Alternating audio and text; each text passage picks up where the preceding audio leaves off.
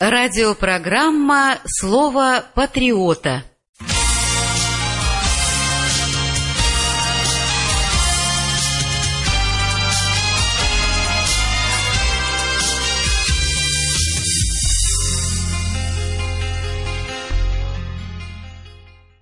У микрофона член Президиума Петровской Академии Наук и Искусств, член Союза писателей России, полковник в отставке Советской Армии, публицист Смирнов Игорь Павлович. Откуда берутся деньги? Вопрос, вынесенный в заголовок статьи, на первый взгляд может показаться наивным. Большинство сразу скажет, их печатает государственное учреждение по указанию правительства. Помните только, как нам внушали эту мысль средства массовой информации в 90-е годы, к месту и не к месту, поминая этот пресловутый печатный станок. Должно быть, они преследовали какие-то свои цели, поскольку это, мягко говоря, не совсем так. Правительство Соединенных Штатов Америки, например, печатает всего только 5% денег. Остальные, оказывается, создаются существующей банковской системой. К великому сожалению, нам с вами досталось жить во времена великой лжи. Только познав истину, ты можешь стать свободным, гласит Библия. Последуем же этому призыву и попытаемся ее познать в отношении существующей денежной системы. Скажите, много ли вам встречалось людей, задающихся этим вопросом, или литературы, анализирующей денежную систему, или вообще касающиеся роли денег в современном мире. Очевидно, кому-то очень не хочется, чтобы правда об этом стала известна народу. Вообще говоря, чем больше мы задумываемся о фундаментальных вещах, чем больше узнаем, тем больше убеждаемся, что нас постоянно обманывают, либо скрывая истину, либо ограничиваясь полуправдой. Даже сами серьезные размышления широкого круга людей об окружающей действительности кому-то очень не нравятся. И эти люди стараются больше развлекать народ различного рода празднествами, фестивалями, спортом, эстрадой, желтой литературой и тому подобное. Возбуждать в нем самые низменные чувства и потребности, да и способствовать их удовлетворению. Ведь мыслящим народом труднее управлять, труднее внедрять в его сознание всякого рода бредовые фантазии. Этим приемом пользовались еще в Древнем Риме. Вспомните известное всем требование римского плебса хлеба и зрелищ период распада империи и его удовлетворения властями. А заодно вспомните, к чему это привело величайшую империю того времени. Однако еще в те далекие времена кто-то из великих сказал, что самое большое достижение человека – это знание, а самый большой порог – невежество. Знание – это сила, и эта сила может противопоставить себя власти. С властью же никто не хочет расставаться добровольно. Сказанное имеет непосредственное отношение и к тайне возникновения в государстве денег. Итак, правда о том, что правительство создает, печатает только незначительную часть денег, основную же создают коммерческие банки. Существует распространенное мнение, что банки выдают кредиты из собственных средств. Однако это далеко не так. Для начала обратимся к истории возникновения банков. На каком-то этапе эволюции в человеческом обществе произошло разделение труда возникла необходимость в обмене предметами потребления. Первоначально этот обмен шел непосредственно. Скажем, один топор приравнивался к одной овце. Позднее появился посредник – деньги. Вначале в этом качестве выступали самые разнообразные предметы, представляющие некую ценность для людей. Шкурки животных, ракушки, камушки, кусочки металлов. Так называемые драгоценные металлы – пользовались особым спросом. Они были редки в природе, красивы, легко обрабатывались. Конкурентной борьбе за первенство победили золото и серебро. Позже появились монеты, их изготовляли ювелиры. Свое золото они, конечно, надежно охраняли. Им на хранение стали отдавать золото и другие владельцы. Они оплачивали услугу ювелира и получали от него расписки, обязательство вернуть по первому требованию владельца. Ювелиры раньше давали свое золото в долг за определенную мзду.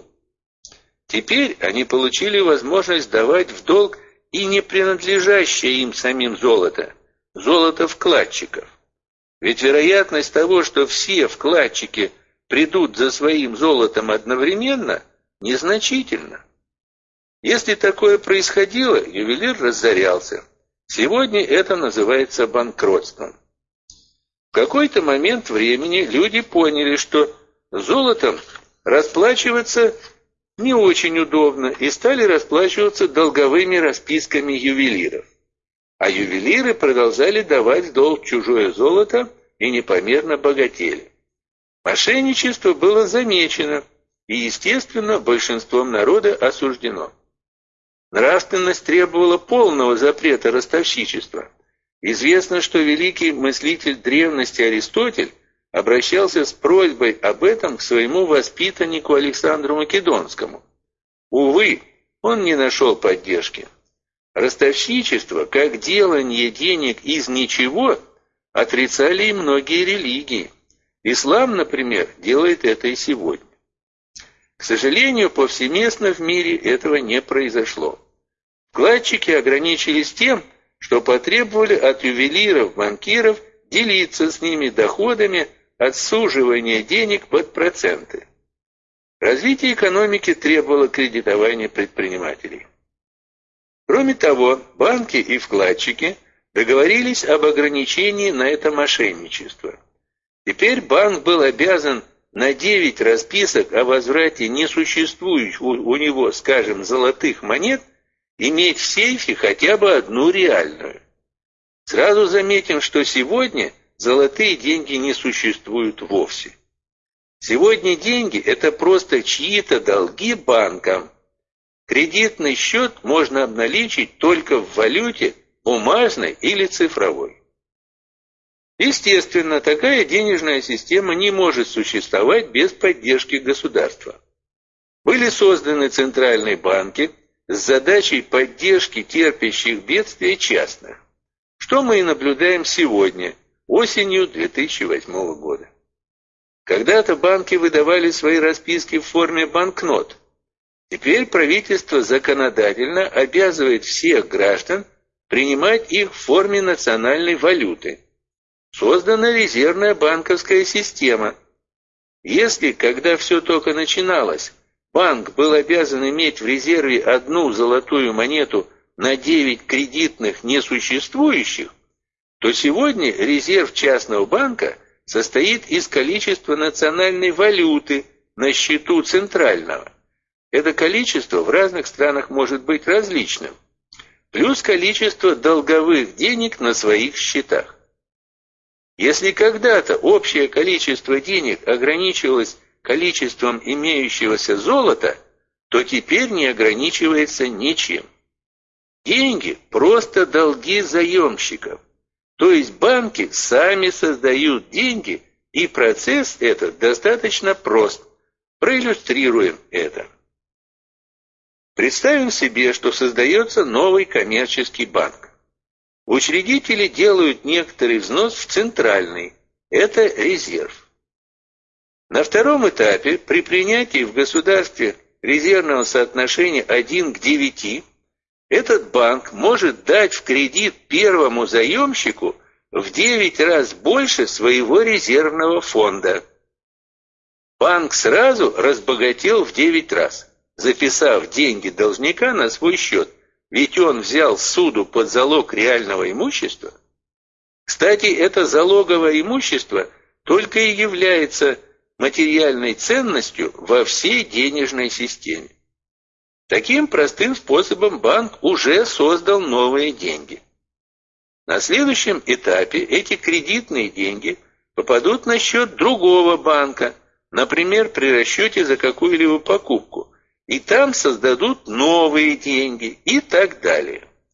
Каждый новый вклад позволяет создать новый резерв и увеличить общую сумму кредита. Процесс создания денег пошел, как говаривал небезызвестный Иуда наших дней. Поскольку баланс каждого банка должен быть на 10% больше выданных суд, создается обманчивое впечатление, что суды выдаются из собственных денег банка. Но ведь суды одного банка становятся вкладом в другом, то есть первоначальный резерв всего в одну тысячу долларов может создать 100 тысяч. В ряде стран мира банковского резерва вообще нет. В целом банки создают столько денег, сколько граждане берут у них в долг. Больше долгов в государстве, больше денег, выше инфляция. Очевидно, банкир кому-то может дать денег, кредит, а кому-то не дать. Иными словами, банки, финансовая олигархия, создают деньги и реально правят государством. Дайте мне возможность управлять денежными потоками, и мне не важно, кто и какие законы издает в государстве, цинично заявляет Ротшильд. Однако власти в демократическом, кавычках, государстве предпочитают не посвящать в это свой народ, поскольку и сами находятся на коротком поводке у Ротшильдов. Таким образом, банковская расписка, обещание вернуть долг вкладчику, несуществующие деньги, чистый блеф. Однако граждане продолжают доверять банкам, невзирая на многочисленные банковские крахи и дефолты. Вот к чему приводит их невежество, да и отсутствие другого выхода при существующей денежной системе. Правительство же, по сути состоящее на службе у финансовых олигархов, позволяет обналичивать пустые банковские расписки в национальной валюте. К сожалению, очень немногие граждане задаются вопросом, Почему те, кто создает материальные блага, находятся в долгах и во власти тех, кто ничего не производит? Дело в том, что при существующей финансовой системе, если бы не было долгов, то не было бы и денег. Все мы находимся в зависимости от банков. Интересно и другое.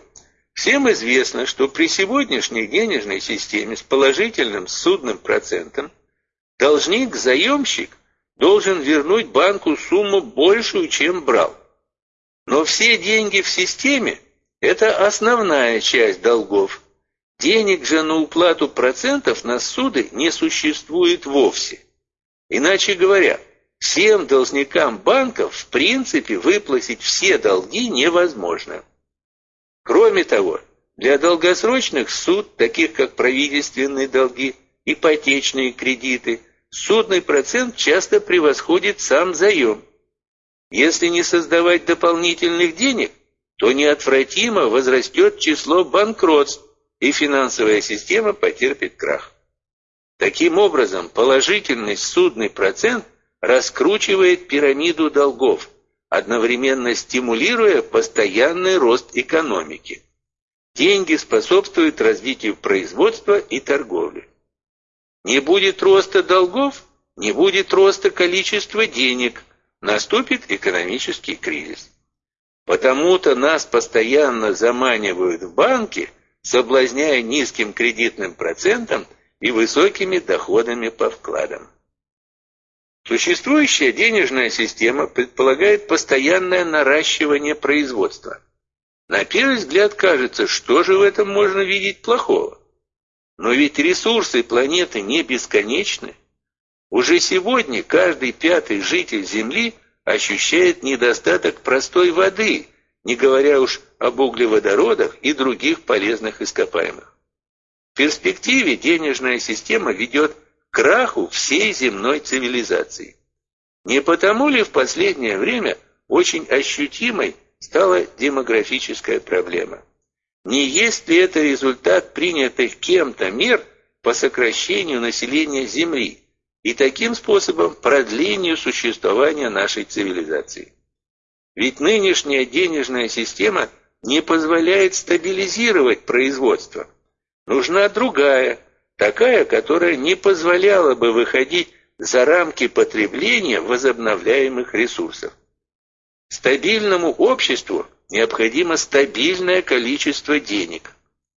На нашей планете существовали и существуют сейчас в отдельных регионах и другие денежные системы, и беспроцентные, и даже с отрицательным судным процентом. Они лишены недостатков, принятой в большинстве стран, а главное, не позволяют накапливать деньги и благодаря этому захватывать власть. Вот это как раз и не устраивает властвующих над миром финансовых воротил. Они делают все, чтобы не упустить бразды правления.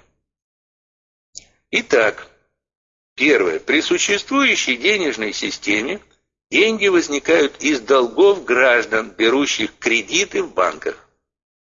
Второе.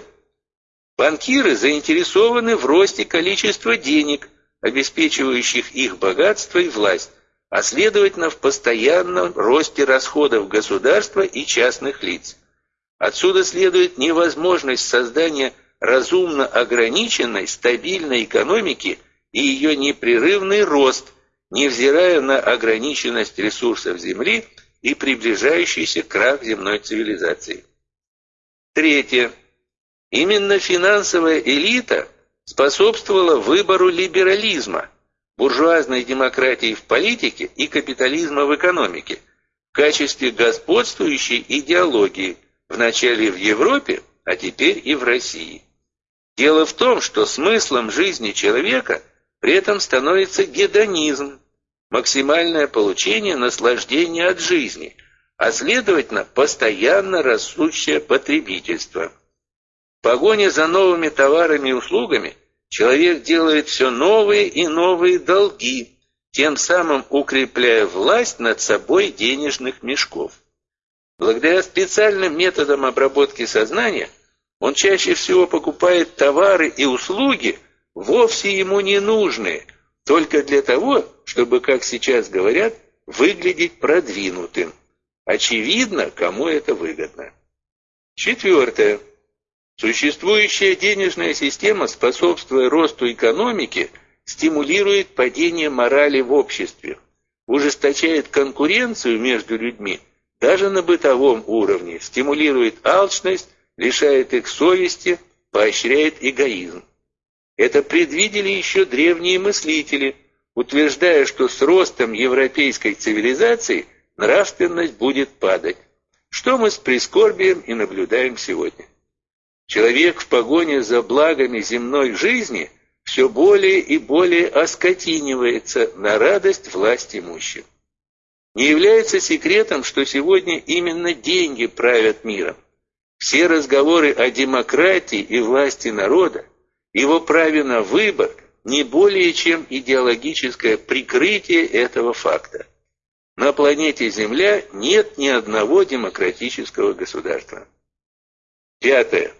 Для продления существования нынешнего положения вещей три сотни самых богатых банкирских домов Земли принимают меры к сокращению населения планеты до 2 миллиардов и созданию единого государства с единым мировым правительством. Глобализация, новый мировой порядок – это способ продления власти денег, агония ростовщичества. В заключение скажем, что статья написана по материалам американских источников, а также напомним читателю, что нынешняя Россия встала на путь развития Запада и приняла за образец американскую федеральную резервную банковскую систему со всеми вытекающими отсюда последствиями. У микрофона был член Президиума Петровской Академии Наук и Искусств, член Союза писателей России – полковник в отставке советской армии, публицист Смирнов Игорь Павлович. Это была радиопрограмма «Слово патриота».